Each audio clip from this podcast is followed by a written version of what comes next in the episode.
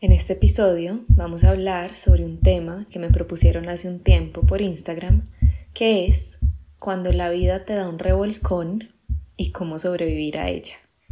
Ese fue el tema que me propusieron, cuando la vida te da un revolcón y cómo sobrevivir a ella.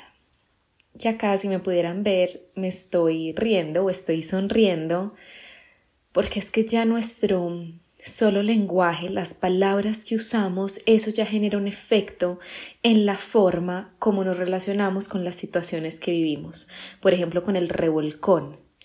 Hay un revolcón y tengo que sobrevivir a ese revolcón o tengo que sobrevivir a esta vida que hoy me está entregando este revolcón. Primero, nunca, nunca, nunca, nunca negamos lo que sentimos. Entonces sí, es cierto que esta situación que la vida me está entregando la puedo estar sintiendo, percibiendo como un revolcón. Entonces, no, no nos vamos a detener en esa palabrita revolcón. Nos vamos a detener, que esta es la que me hace sonreír, en la palabrita sobrevivir. ¿Cómo sobrevivir a ella? ¿Cómo sobrevivir, sobrevivir al revolcón? Porque lo que nos interesa no es sobrevivir. Lo que nos interesa es vivir esa experiencia completica. Lo que nos interesa en esta experiencia humana es vivir nuestra vida completica. Lo que nos interesa precisamente es dejar de sobrevivir y empezar a vivir. Y aunque entiendo completamente desde qué lugar esta persona usaba este término sobrevivir y desde dónde viene su pregunta, es muy importante detenernos en la minucia, en los detalles alrededor del lenguaje, que en últimas esto se traduce o esto es un reflejo, esta es una consecuencia de nuestros pensamientos. Pensamos algo, desde ese lugar nos vivimos las situaciones, en este caso el revolcón o la vida, y desde ese lugar interpretamos de cierta forma o de forma distinta lo que estamos viviendo. Pero vuelvo a la idea que traía. Cuando comenzamos un proceso de autoconocimiento, un proceso en el que el objetivo, objetivo no, no me gusta mucho esa palabra, el propósito es hacernos cargo de nuestras vidas, el gran regalo que nos vamos encontrando en el camino es dejar de sobrevivir y empezar a vivir. ¿Qué significa eso? Desde el sobrevivir, desde la sobrevivencia, lo que hacemos es pelear, defendernos, tratar de mantenernos a flote, agarrarnos con las uñas en la tierra para que esté esta arena movediza no nos trague, es vivir desde estos mecanismos automáticos que se activan para defenderme, para pelear, para aferrarme, para agarrarme, para soltar, para cortar, para esconderme, para invisibilizarme, para no estar aquí o para estar aquí con una presencia que apabulla al otro, en fin, mecanismos, reacciones automáticas. Todo eso es lo que se encuentra en el sobrevivir. Sobrevivir puede ser un sinónimo de automático, automático puede ser un sinónimo de ego, ego puede ser un sinónimo de cerebro primitivo, reptiliano, cerebro reptiliano primitivo puede ser un sinónimo de reacciones, de reflejo, de falta de hacernos cargo, falta de pausa, falta de conciencia, falta de decidir. Que ahí es donde entra la palabra vivir en contraposición a sobrevivir. Entonces, esta pregunta o este tema que me planteaban, que me proponían, cuando la vida te da un revolcón y cómo sobrevivir a ella, puede abordarse de una forma completamente distinta cuando la vemos o cuando la planteamos en los siguientes términos. Cuando la vida te da un revolcón y cómo vivirlo. Algo tan sencillo, algo tan sencillo como ese shift. Y acá sé que es muy fácil decírselo, sé que es muy fácil decir, haz este cambio en tu lenguaje, Sé consciente de la forma en la que estás pensando que está distorsionando estos hechos, pero la forma de empezar a transformar algo es poder verlo, para poder luego nombrarlo. Justo de esto les, les escribía o les escribí en un fragmento de tiempo que les envié hace una hora. Aunque sea fácil, muy fácil decirlo y no tanto aplicarlo, partimos por ver, por decidir que puede ser posible realizar estos cambios en mi lenguaje, pensamiento y consecuentemente en nuestras vidas para empezar a crear algo diferente en esas vidas que ya no son un sobrevivir, sino un vivir. Entonces, ya yendo un paso más allá de este cambio en el lenguaje o de este prestarle atención a la forma en la que hablamos o a la forma en la que vemos las situaciones, la forma en que pensamos sobre las situaciones que vivimos, es cierto que a lo largo de nuestras vidas nos encontramos con muchos revolcones, con muchas sacudidas, con distintas intensidades. Y como son sacudidas, como son revolcones, sentimos no voy a salir de esta. No voy a salir de esta, este cambio va a acabar conmigo, esta pérdida va a acabar conmigo, esta herida va a acabar conmigo, esta infancia va a acabar conmigo, esto va a acabar conmigo y no hay salida. No hay salida, no tengo cómo salir de aquí. Y acá lo remito al episodio sobre el duelo, herramientas para apoyarnos en medio del duelo, que un revolcón no necesariamente es un duelo, pero muchos duelos generan revolcones, muchos revolcones son duelos, duelo no es sola, solo muerte. Ese episodio muy recomendado. Pero volviendo, vamos, hemos vivido y vamos a, a vivir revolcones, porque la vida, bueno, nos enseña, nos puede enseñar o desde el amor y también desde el dolor. Y hay muchos, muchos, muchos grandes aprendizajes en medio de ese dolor, en medio de ese revolcón. Y acá es donde lo vamos juntando con el shift, con el cambio. ¿Qué pasa si este dolor no es algo frente a lo cual yo tengo que sobrevivir, aunque así se sienta, porque el dolor muchas veces nos lleva a sentir esto, es que me voy a morir, literalmente, y necesito sobrevivir.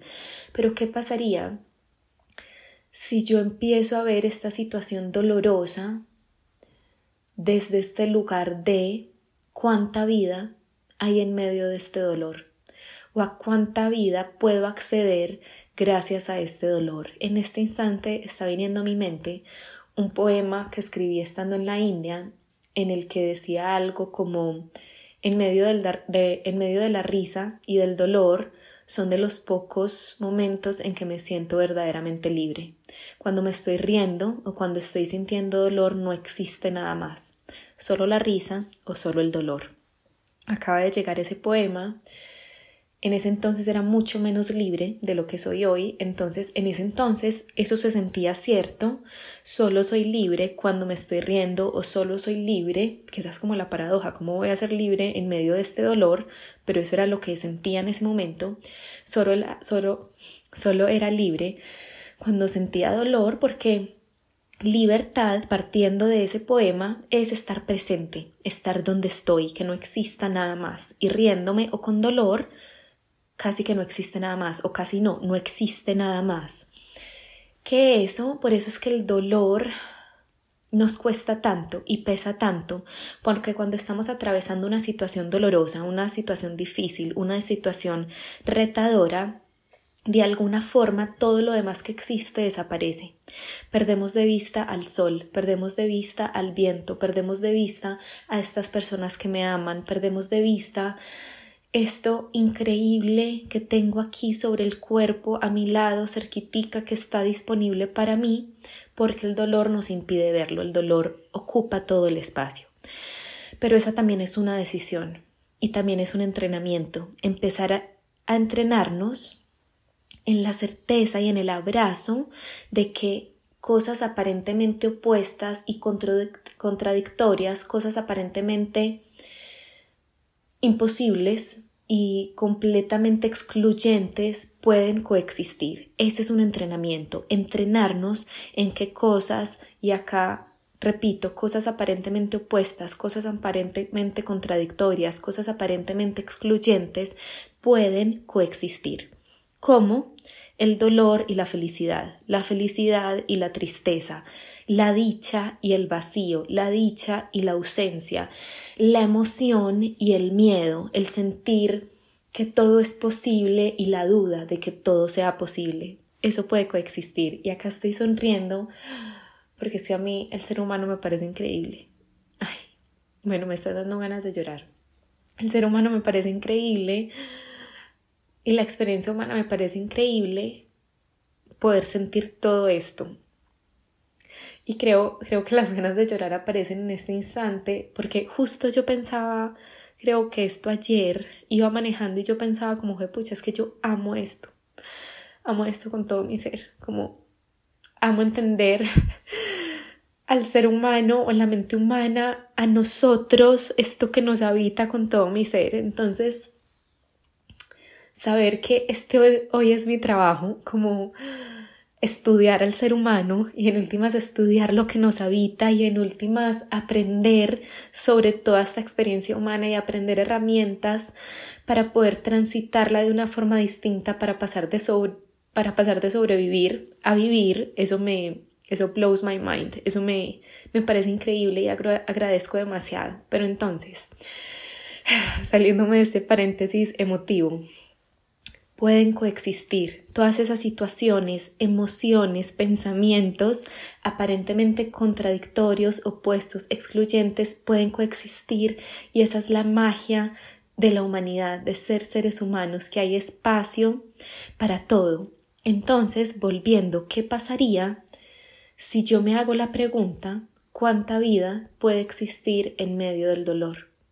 ¿Cuánta vida puede existir en medio de este dolor? ¿Cuánta vida existe en medio de este dolor? ¿Cuánta vida puede existir, puede nacer, puede crecer, puede germinar, puede transformarse partiendo de este dolor? cuánta vida, con cuánta vida me voy a encontrar cuando atraviese, navegue, abrace, viva, sienta este dolor. Cuánta vida. Porque a veces pensamos, sentimos, así se siente que el dolor se está llevando nuestra vida, está acabando con nuestra vida, el revolcón está sacudiendo toda mi vida y estoy colgando del borde de este edificio, último piso y me voy a caer. Lo que no sabemos es que sí, puede que, puede que nos vayamos a caer, pero ¿qué pasaría si ese edificio está sobre las nubes, es un edificio flotante sobre las nubes y lo que nos está esperando abajo es una nube densa, sólida, que es como un colchoncito que nos está esperando, que nos va a recibir y esa es la vida que se encuentra tras el miedo, la vida que se encuentra tras el dolor. ¿Qué pasaría si le diéramos la vuelta a esta idea del dolor? Si empezáramos a pensar no tengo que sobrevivirlo, tengo simplemente que vivirlo y este es un shift gigante. Acá voy a conectar esta imagen que les traje colgando del borde de este edificio flotante que nos genera tanto miedo porque nos vamos a caer y nos vamos a morir, pero en realidad no sabemos que el edificio está flotando sobre las nubes y que las nubes sostienen, contienen, no son, ¿cómo se dice esto?, atravesables como son las nubes en realidad, sino que son algodones sólidos, densos, literalmente que nos acogen. La frase que les quiero compartir, que es de una canción hermosísima que les voy a compartir a mis libélulas y se las regalo a ustedes también acá el abismo de Alonso del Río, una, es música medicina. Una de las frases de esa canción es, en cada muerte hay un nacer, por eso duele estar tan vivo. En cada muerte hay un nacer, por eso duele estar tan vivo. En cada muerte hay un nacer, por eso duele estar tan vivo. Y acá de alguna forma está todo, todos los elementos de los que he hablado hasta el momento. Dolor, y vivos, vida, estar vivos. Por eso duele estar tan vivos. Y estamos vivos también en últimas porque duele, o esa es uno, una de las de los indicios de que estamos vivos, porque a veces sabemos que estamos soñando porque no, no sentimos, o si alguien nos mueve o nos pellizca, sentimos y nos despertamos. Súper importante. Muchas personas tienen en su mente la asociación Vida igual dolor, pero no tanto dolor, vida igual sufrimiento. No necesitamos el sufrimiento. Y nuestra vida, que esto lo hablamos en la primera sesión de metamorfosis, no se compone solo de dolor, no se compone solo de experiencias difíciles. Una vida no es más valiosa, más grande, más viva, solo porque haya mucho dolor o porque exista el dolor. Una vida puede ser igual de inmensa, de valiosa, de gigante, porque está inundada de felicidad y pueden coexistir y van a coexistir el dolor y la felicidad. Pero ¿por qué hago esta anotación?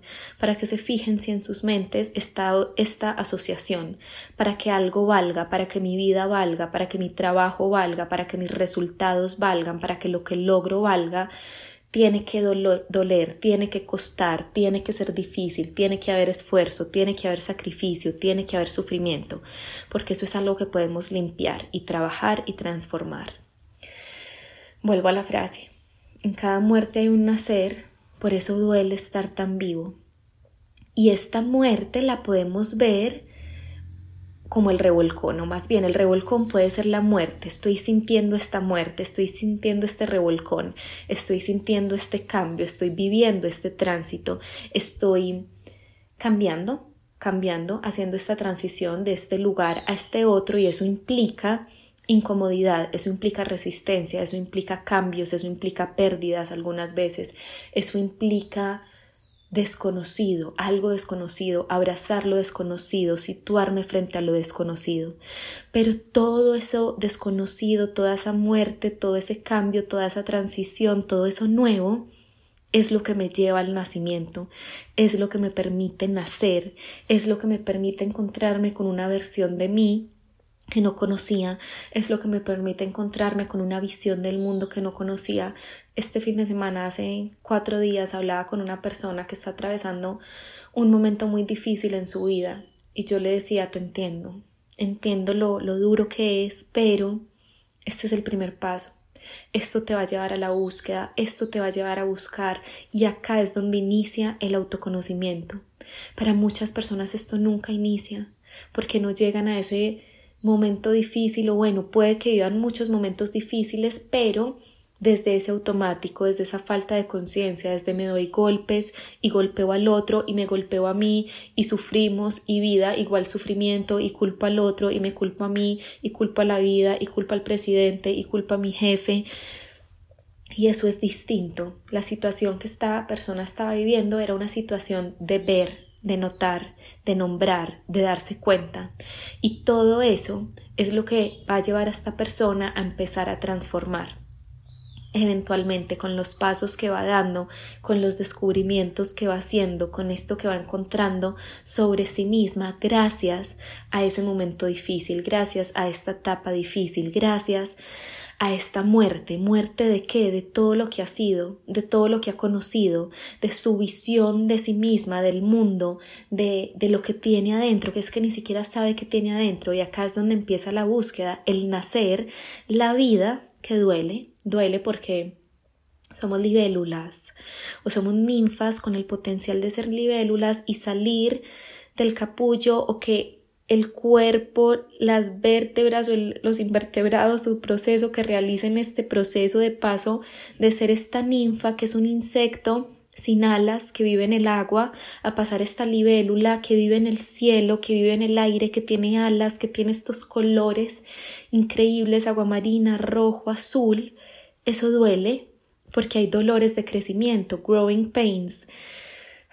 Pienso acá en mi niña, se los compartía en historias recientemente, como a los 11 años fue tan dura esa etapa porque tenía miedo a crecer. Esa fue la conclusión de la psicóloga. Lo que le decía a mi mamá era, tranquila, es que ya está atravesando una etapa en la que tiene miedo a crecer, porque crecer duele. Y crecer requiere un esfuerzo de nuestro cuerpo, requiere un esfuerzo de nuestra mente, requiere algo distinto de nosotras. Pero la buena noticia es que crecemos atravesamos o atravesamos no, vivimos esta metamorfosis y nos convertimos en las libélulas que estábamos destinadas a ser porque ya lo somos. La ninfa ya es una libélula, es una libélula en potencia, ya, ya son, no son, no son, no son algo distinto. La ninfa es la libélula. La ninfa es la libélula que va a volar en tres días, solo que no lo sabe, no lo sabemos. No sabemos que detrás de esta muerte vamos a nacer. No sabemos que después de esta muerte vamos a resucitar. No sabemos que después de este proceso de metamorfosis vamos a salir siendo libélulas. No sabemos todo lo que se encuentra después del no saber. No sabemos antes de saber, no sabemos antes de vivir. Vivimos mientras vivimos, aprendemos mientras vivimos, crecemos mientras vivimos. No hay forma de que esto ocurra antes.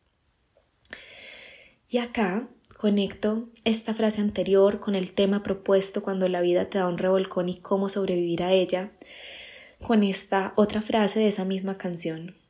Ahora sé que hasta el miedo termina sirviendo al amor. Ahora sé que hasta el miedo termina sirviendo al amor. Ahora sé que hasta el miedo termina sirviendo al amor. Se los he compartido, creo que en varios episodios hablo de esto en todos mis programas, seguro escrito sobre esto innumerables veces. La paradoja es que el camino del amor es el que nos lleva a enfrentar nuestros miedos. Entonces, todos estos miedos que enfrentamos nos están conduciendo al amor. Es cierto que amor y miedo son opuestos.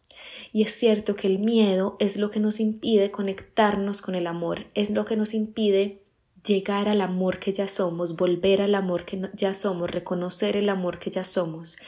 Pero es cierto también que el miedo es lo que nos permite volver a ese amor, pero no el miedo, enfrentar ese miedo, enfrentar ese miedo. Y por eso es que también he escrito varias veces, en varias oportunidades, no soltamos nuestros miedos, no los soltamos, porque esto es esto es seguir viviendo desde el miedo. No puede existir este miedo. O hay algo mal conmigo porque existe este miedo. O hay algo mal conmigo porque pienso de esta forma. O hasta que no deje de sentir miedo no puedo realizar tal cosa. No. No soltamos nuestros miedos. Los abrazamos, los tomamos de la mano y caminamos con ellos sin tregua y sin compasión hacia ellos, toda la compasión hacia nosotras, hasta que esos miedos eventualmente de tanto caminar al lado nuestro, de tanto caminar con nosotras, se cansen de caminar, porque eso es lo que va a pasar. Mientras más caminemos con nuestros miedos, es decir, enfrentándolos, es decir, haciendo algo distinto a lo que ellos nos dicen y por eso están al ladito nuestro, porque estamos haciendo todo lo que esos miedos no quieren que hagamos y por eso no se despegan, porque están pendientes, no lo hagas, no lo hagas, no lo hagas, no lo hagas.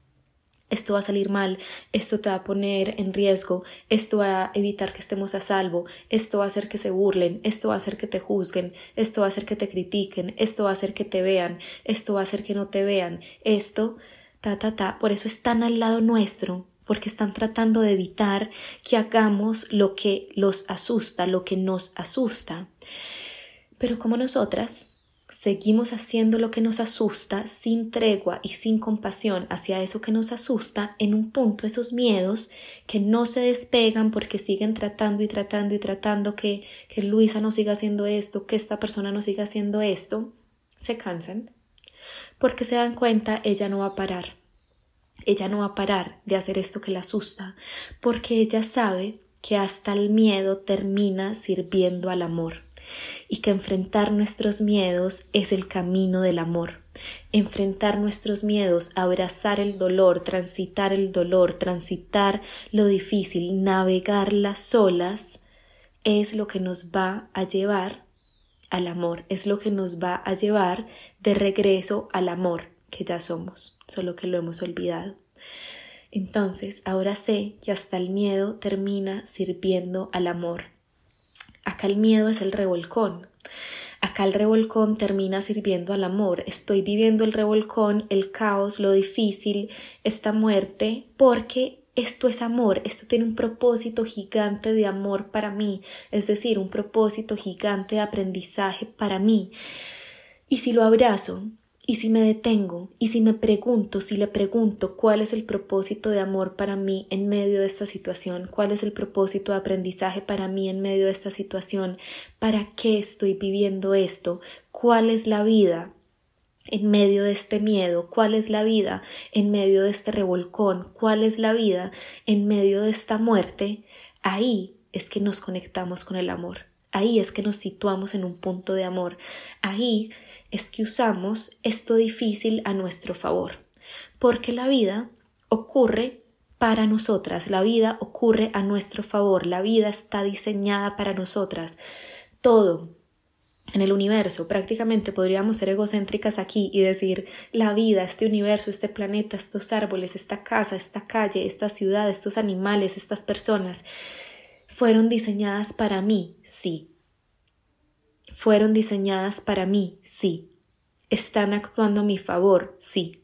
¿Qué es lo que dice el ego, el miedo, la mente? No esto es un error, esto es un castigo, esto es por de malas, esto es por tu culpa, esto es porque no supiste, esto es porque otra gente lo tiene más fácil, esto es por karma, esto es porque no lo mereces, esto es porque ta, ta, ta, ta, ta. Y la buena noticia es que nosotras podemos elegir desde cuál lugar vamos a vivir este universo y vivir en este universo. Podemos elegir vivir en medio de este universo pensando, sintiendo, actuando desde este lugar de todo está ocurriendo para mí, este revolcón, esta muerte, este miedo, o desde todo está ocurriendo en mi contra, este revolcón, esta muerte, este miedo, y ahí sí, cuando todo está ocurriendo en mi contra, tenemos que sobrevivir. ¿Cómo sobrevivo a todo esto? Peleo, culpo, juzgo, rechazo, me escondo, me muestro, me no me veo o hago que el otro me vea desde este lugar de imposición, de dominación. Sobrevivimos, sobrevivimos desde el automático, desde los mecanismos, desde la defensa, desde la agresión, desde el escondernos y no queremos sobrevivir. Acabo vuelvo al comienzo, no queremos sobrevivir. Queremos vivir, queremos dejar de sobrevivir y empezar a vivir. Queremos empezar a encontrar la vida en medio de la muerte. Queremos empezar a encontrar la vida en medio del dolor. ¿Cuánta vida hay en este dolor para mí? ¿Cuánta vida hay en este dolor para mí? ¿Cuánta vida puede existir luego de este dolor? ¿Cuánta vida me está esperando cuando decida abrazar este dolor y dejar de pensar en él, de, pelear con él. Sincrónico, viene a mi mente la canción Hey Jude de los Beatles que les he compartido en mi Instagram, que les le compartí a mis libélulas, hablé de esta canción en Metamorfosis. Esta canción, porque fue un redescubrimiento para mí, no es una canción nueva, claramente, no es una canción, ay, nadie la conoce y la descubrí, claramente no, pero la redescubrí porque la escuché esta semana y de verdad la escuché, entonces me puse a escuchar la letra y es hermosa la letra, súper sencilla, pero súper hermosa. Y algo que decía era como, permite que estas canciones tristes entren bajo tu piel, permite que estas canciones tristes lleguen a tu corazón, algo más o menos así y la interpretación y así la vas a poder transformar en algo mejor. Permite que esta canción triste entre en tu piel, entre en tu corazón y así la vas a poder transformar en algo mejor. Es lo que dice más o menos.